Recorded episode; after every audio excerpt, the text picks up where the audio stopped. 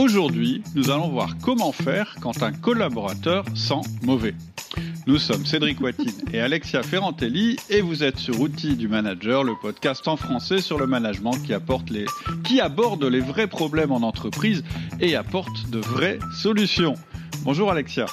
Bonjour Cédric. Alors aujourd'hui, donc, tu abordes un sujet un peu délicat. Que faire quand on a un collaborateur qui gêne les autres par son odeur? C'est pas un gag? Non, non. C'est un vrai sujet.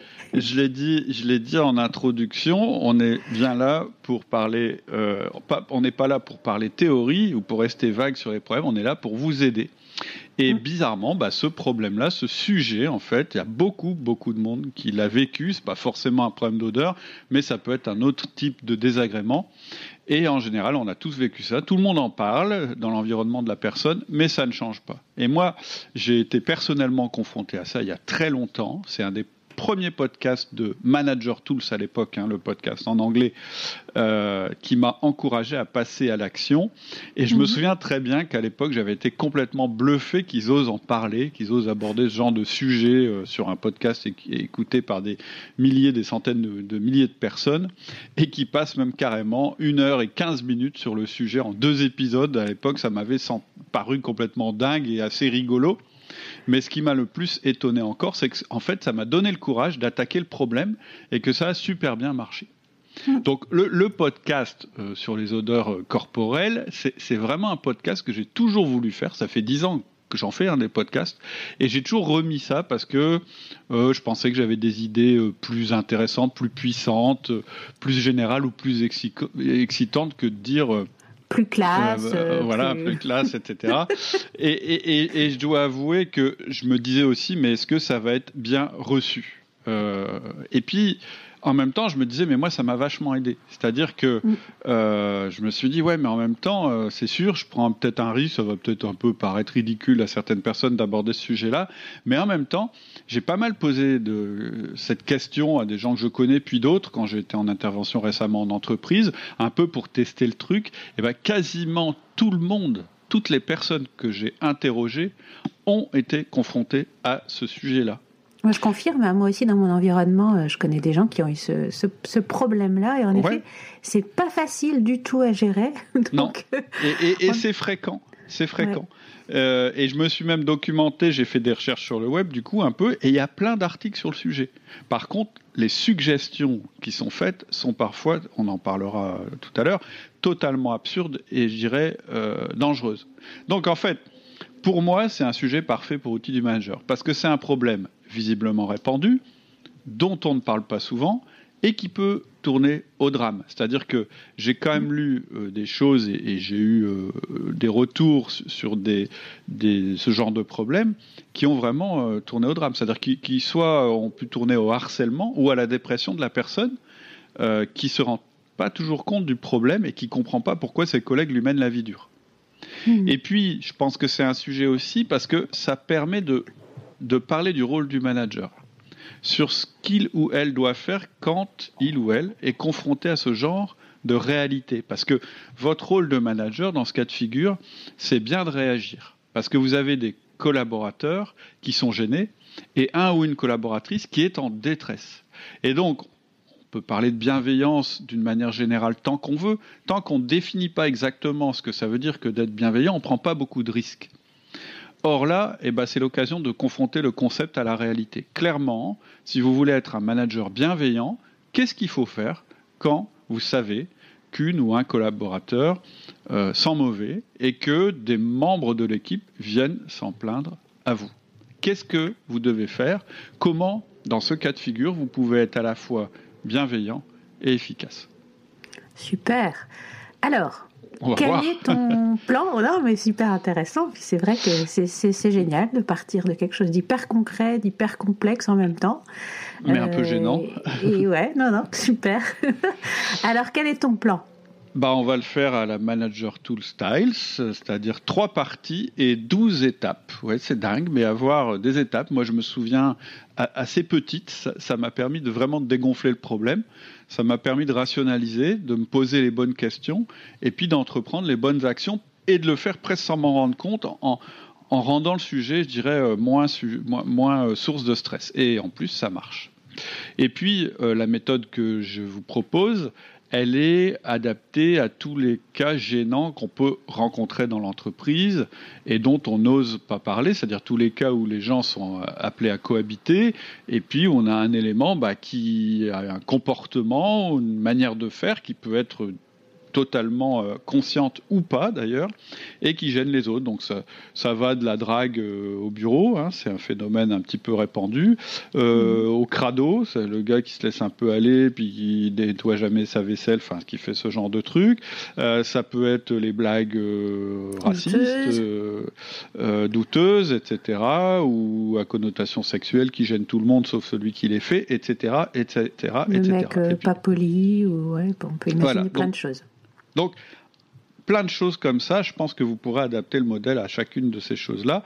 Et puis, ça donne aussi euh, l'état d'esprit outil du manager sur la manière d'aborder les choses, puisqu'en fait, vous allez voir que c'est très proche d'un outil euh, pour nous qui est très euh, important, euh, qui est primordial dans la pratique du management, qui est le feedback. Et donc, on va voir comment, à partir d'un comportement qui paraît nuire à l'efficacité de l'équipe, vous pouvez faire un feedback en respectant la personne, mais en exigeant de sa part qu'elle modifie quelque chose dans son comportement. Alors, donc, il va y avoir Ouais, il va y avoir trois parties. Première partie généralité, deuxième partie préparation, troisième partie exécution. Et à l'intérieur de chaque partie, quatre euh, sous-parties. Donc euh, dans généralité, on va vous dire de pas dire tu sens mauvais. On va vous dire de penser à l'impact que ça a. On va vous dire de ne pas sauter sur la solution. Et on va vous conseiller de connaître vos ressources. Ça, ce sera les généralités. Ensuite, la préparation, ce sera d'obtenir des infos spécifiques, de ne pas vous engager à agir, de réunir des données et ensuite de décider ou pas d'agir. Et dans la partie exécution, on vous conseillera d'en parler en privé, d'en parler directement, de proposer de l'aide et enfin de faire un vrai suivi. Donc 12 parties au total.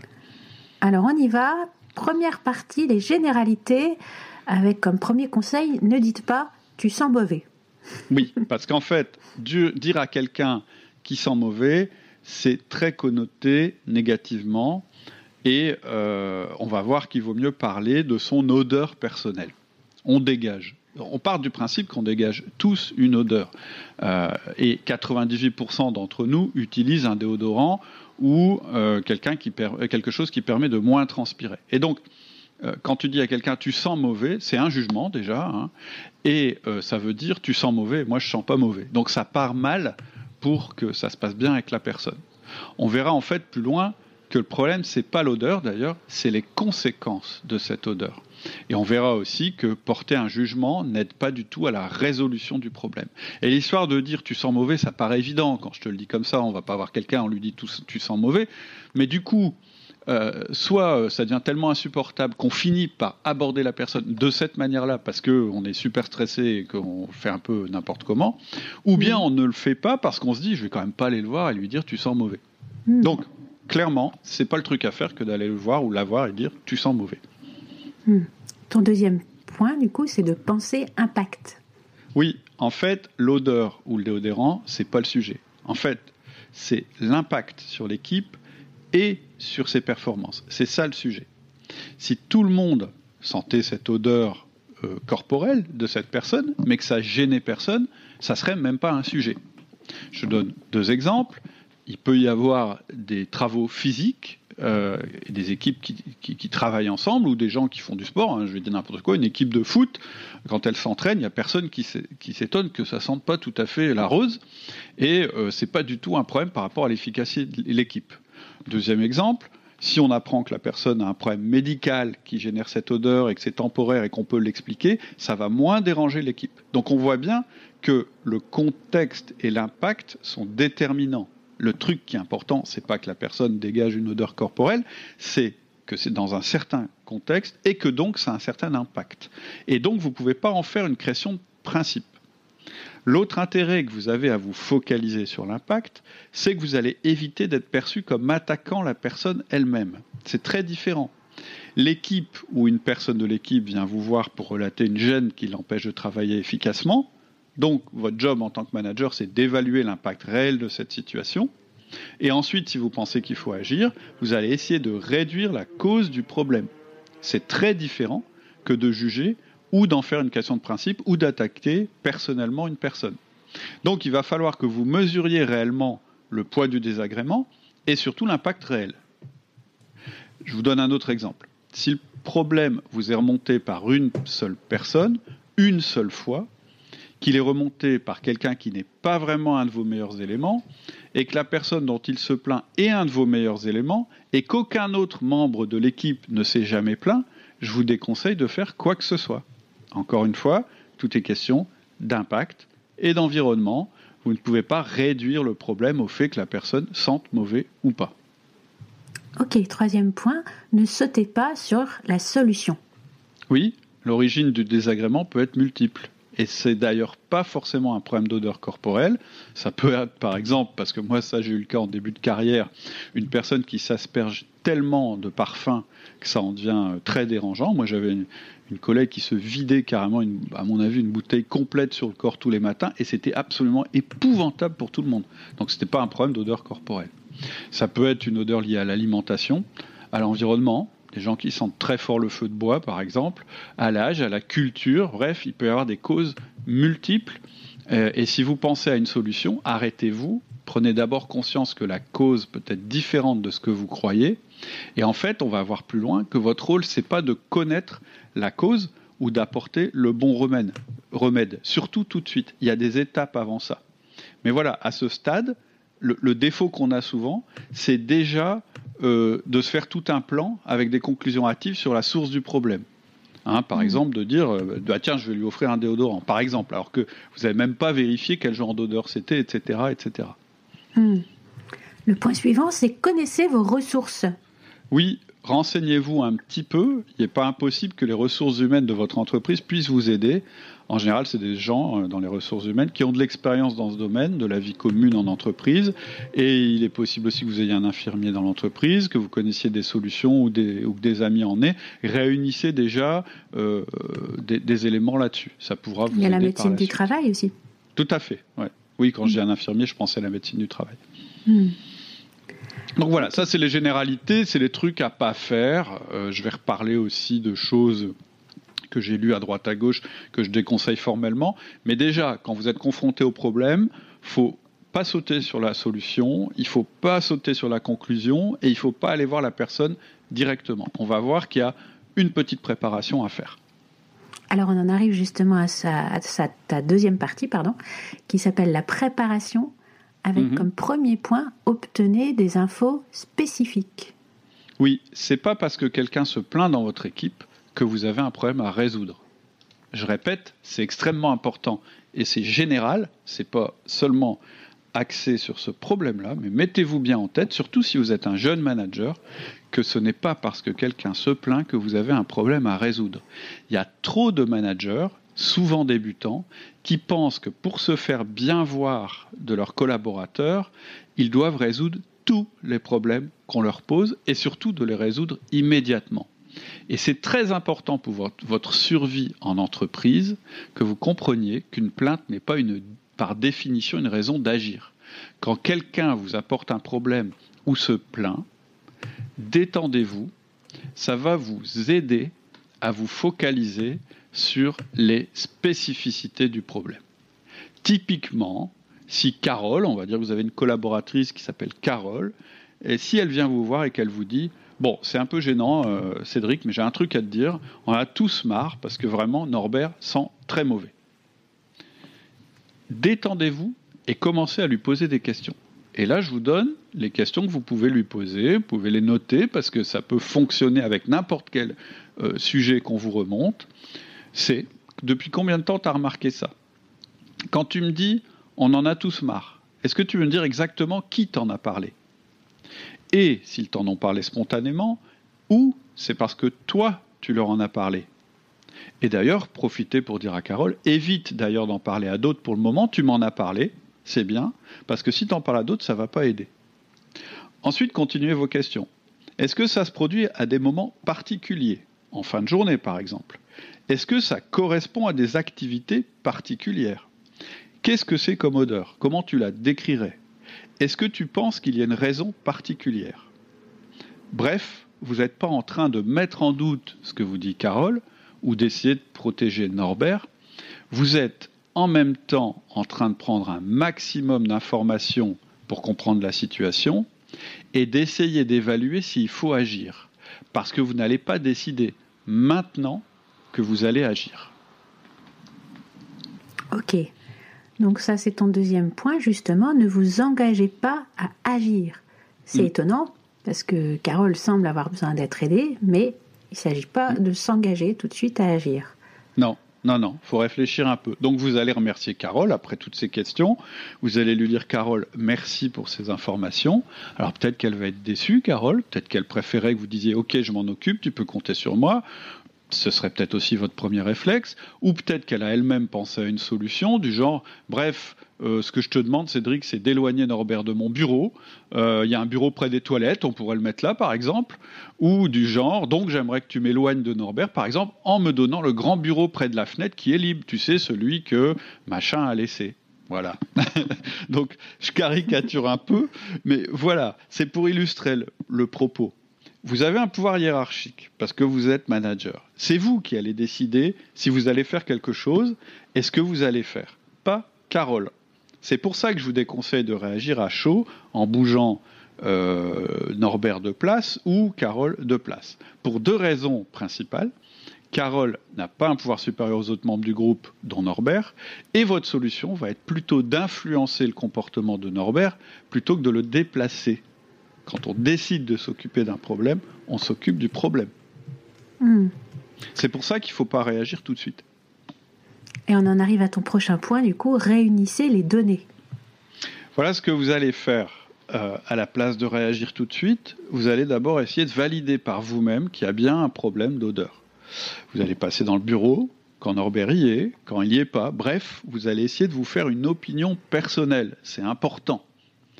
Puis, vous allez en parler à un ou deux autres membres de l'équipe et vous allez leur poser les questions que je vous ai demandé de poser à Carole juste avant.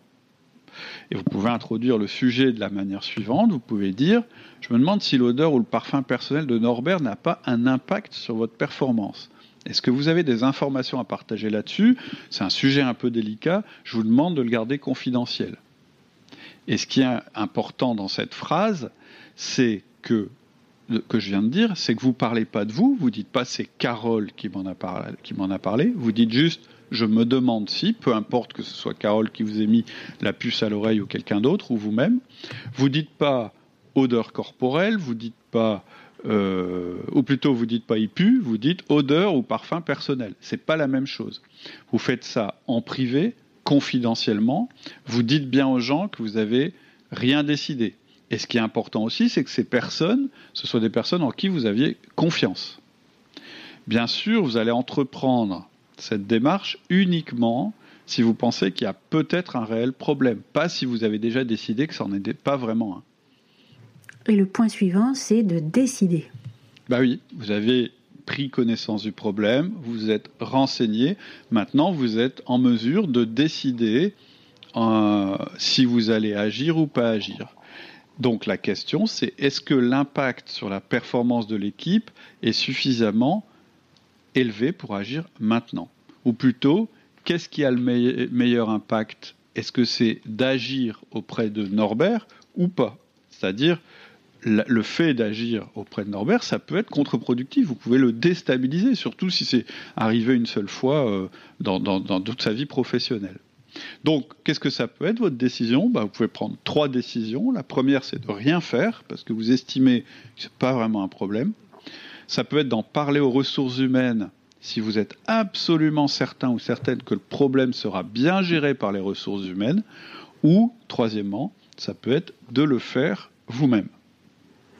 On en arrive à ta troisième partie, l'exécution. Avec le premier point, parlez-en en privé ça paraît évident, hein, mais je le dis quand même, c'est une conversation privée. Norbert doit comprendre qu'il n'y a aucune chance que qui que ce soit entende la conversation que vous allez avoir. Donc, ne ferez pas ça à la machine à café, vous ne ferez pas ça dans son bureau avec la porte ouverte. Euh, j'allais dire à cause des odeurs, mais ce serait méchant. Et vous ne ferez pas ça non plus dans un couloir ou dans un bureau paysager, etc. C'est une conversation qui n'est pas évidente à avoir, surtout pour lui, donc vraiment en privé, c'est-à-dire qu'il n'y a aucune chance que quelqu'un d'autre participe à votre conversation de manière passive ou active. Deuxième chose à faire, parler directement. Oui, bon, moi quand je me suis documenté sur le sujet, d'abord je me suis rendu compte que c'était un sujet très répandu, je l'ai dit, mais j'ai vu aussi plein de conseils assez démentiel et, proposé pourtant par des, des professionnels soi-disant de la communication que je vous déconseille absolument de suivre. L'un de ces conseils, c'est de ne pas aborder le sujet directement. Et là, je ne suis pas d'accord du tout. Vous êtes manager, vous avez un problème à régler avec quelqu'un, vous devez l'aborder de manière directe. Évitez euh, je vais vous donner un exemple. J'ai lu un truc, c'est laisser traîner un déodorant sur son bureau. Oh. Ou parlez-en à un autre collaborateur car peut-être que quelqu'un finira par se dévouer pour lui en parler. En passant par faites une copie de cet article, donc l'article que j'étais en train de lire, et posez-la anonymement sur le bureau euh, de la personne en question. Oh et pour moi, ça, c'est des solutions abominablement dégradantes pour la personne concernée, et c'est pire que de rien faire. Il vaut mieux rien faire que de faire ça.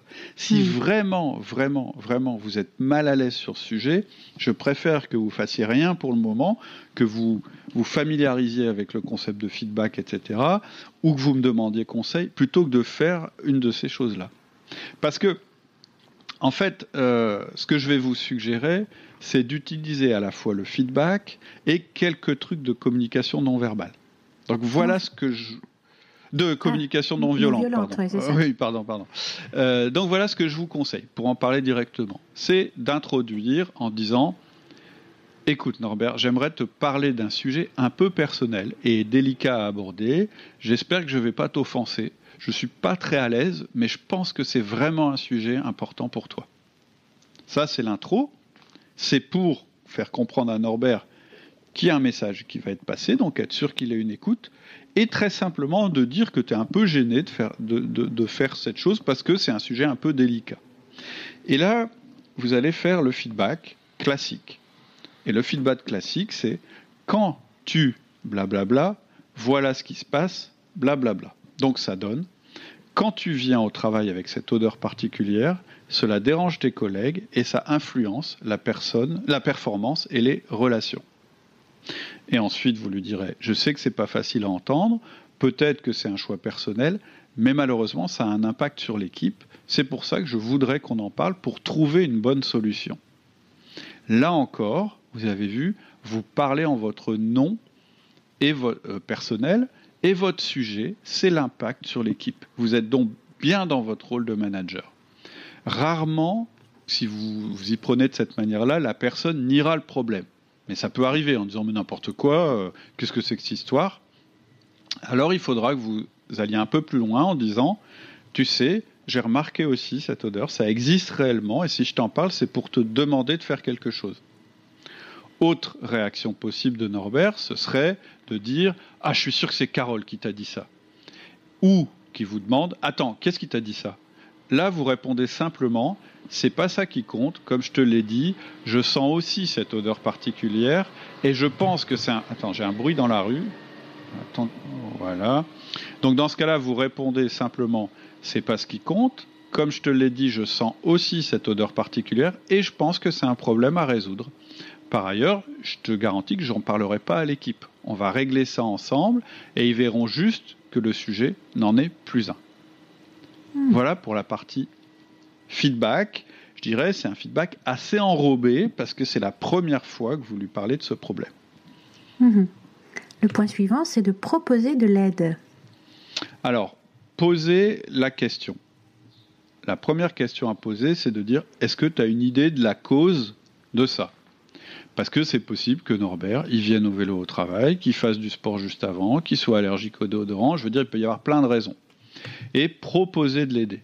C'est pas ce que je propose en, général euh, quand je parle d'un feedback, mais dans ce cas-là, le fait que vous proposiez de l'aider, ça montre à la fois que vous voulez que le problème se résolve, mais que vous n'isolez pas la personne. C'est-à-dire vous lui en parlez, mais c'est pour, pour l'aider.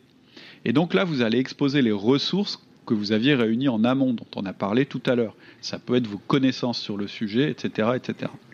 Mais Norbert peut préférer s'en occuper lui-même, ce qui est toujours mieux. Et donc, attendez qu'il vous dise, je vais m'en occuper. Et s'il ne le fait pas, posez-lui la question, je, je peux compter sur toi pour t'en occuper? Et en cas de réponse positive, remerciez-le. Et après ça, le point suivant, c'est donc de faire un vrai suivi. Oui, ça c'est extrêmement important. Il faut que vous assuriez un suivi, c'est-à-dire que vous vérifiez bien que la situation va changer.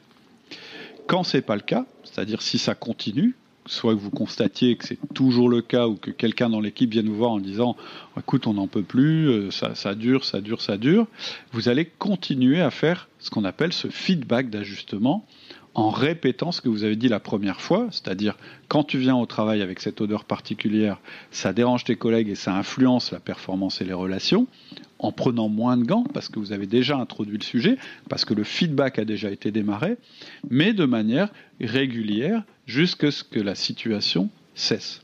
Cette notion de répétition, elle est hyper importante. C'est la notion de répétition et de fréquence dont on parle dans le feedback. C'est pourquoi, avant tout premier feedback d'ajustement, vous devez vraiment vous demander si vous ferez le feedback jusqu'au bout. C'est-à-dire que je vous ai demandé à un moment de décider, et il faut décider en connaissance de cause. C'est-à-dire que quand on décide de démarrer un feedback d'ajustement auprès de quelqu'un, ça veut dire que on est prêt à aller jusqu'au bout, c'est-à-dire à continuer à faire du feedback à cette personne jusqu'à ce que la situation change. C'est le principe du feedback chez Outil du Manager. Ça a un impact soft, c'est-à-dire en soi, c'est pas long, c'est très court, mais c'est répété jusqu'à ce que la situation évolue. Et, à mhm. ce stade, ce que je voudrais dire, c'est que les feedbacks qui aident le plus vos collaborateurs, ce sont les feedbacks d'ajustement. Mais ils doivent être faits avec discernement et bienveillance. Quand on parle de bienveillance, ça ne veut pas dire de tout laisser faire, ça veut dire de faire les choses avec bienveillance. Et je répète, c'est vrai que faire un feedback positif, c'est ce qui est a de plus facile, et c'est ce que je conseille d'ailleurs au début, et c'est important de le faire régulièrement. Mais ce qui va être le plus utile à vos collaborateurs, c'est bien le feedback d'ajustement. C'est ce qui va leur permettre de progresser. Et c'est pour ça que c'est le, je dis que c'est le plus important. On fera un podcast où je ferai un email privé là-dessus, parce que c'est important. En fait, quand vous vous adressez à votre collaborateur pour lui faire un feedback, c'est un moment un peu désagréable, c'est pour ça qu'il doit être fait avec bienveillance, mais c'est pour le bien de la personne. Vous lui dites, la personne qui m'intéresse, c'est qui tu vas devenir, c'est-à-dire euh, vers quoi tu vas évoluer. Hmm. Et donc, une fois que Norbert aura corrigé la situation, vous ferez un feedback positif. De manière très simple, vous lui direz Norbert, quand je vois que tu as géré le problème, je me dis que tu as contribué à améliorer les conditions de l'équipe, bravo, j'ai apprécié. Bien sûr, si le hmm. problème n'a pas disparu, euh, vous, referez un feedback euh, d'ajustement. Hmm. Très important le feedback euh, positif de renforcement. Euh, à la fin, bien sûr. très important. Et, à, répéter éventuellement aussi d'ailleurs.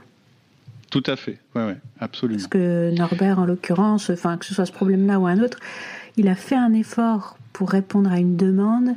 Tu l'as remarqué euh, C'est vraiment, ouais, ça soutient beaucoup pour lui de voir que le manager l'a remarqué, de voir oublié. que ça voilà, que ça permet de résoudre un problème qui était présent, etc. Tout à fait. Mm, mm.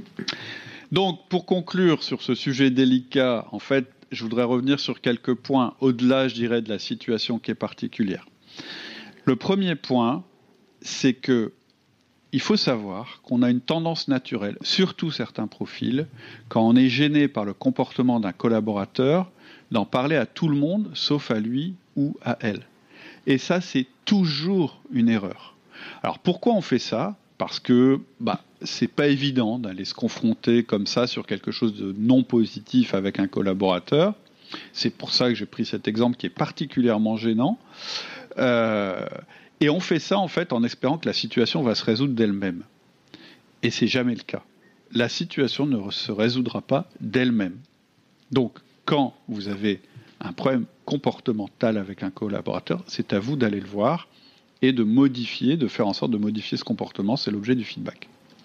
Le deuxième point, c'est que vos feedbacks négatifs sont les plus importants que vous ferez à vos collaborateurs. C'est de la bienveillance que de les faire. Simplement, il faut le faire de la manière bienveillante qu'on propose et euh, qui est d'ailleurs la manière la plus efficace. L'autre point, c'est que dans ce podcast, je vous ai donné un modèle un petit peu alternatif du feedback qui est inspiré de la communication non violente et on y reviendra certainement.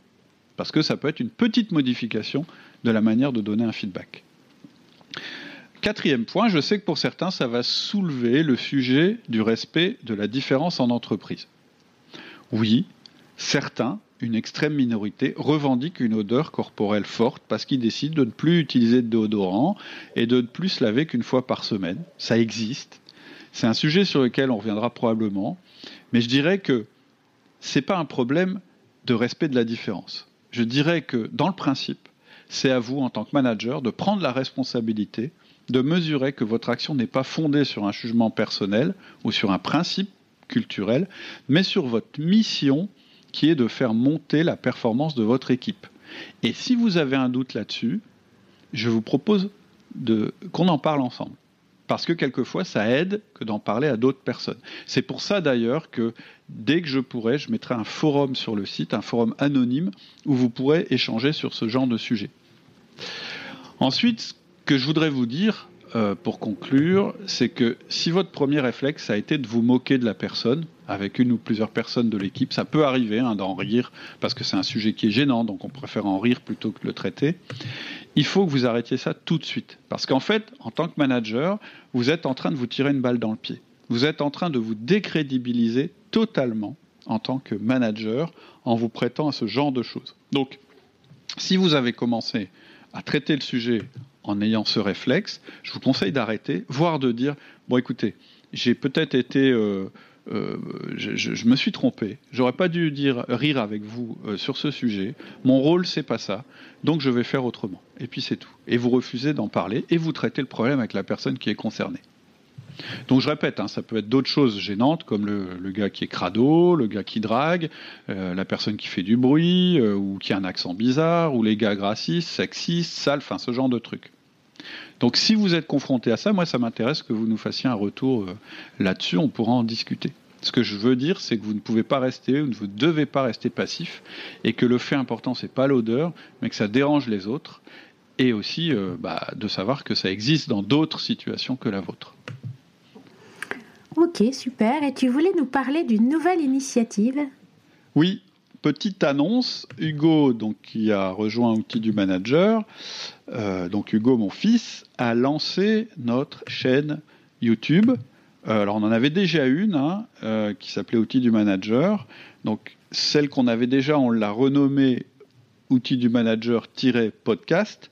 Et lui, il vient juste de démarrer, c'est le tout début, d'une autre chaîne qui s'appelle donc Outil du Manager-vidéo où on va vous proposer des petites vidéos, c'est-à-dire des formats beaucoup plus courts que le podcast, mais qui vont reprendre des concepts qu'on voit en podcast de manière très ramassée, soit pour vous faire un rappel si vous écoutez le podcast, ou soit simplement pour donner un conseil aux gens qui n'auraient pas le temps d'écouter les podcasts.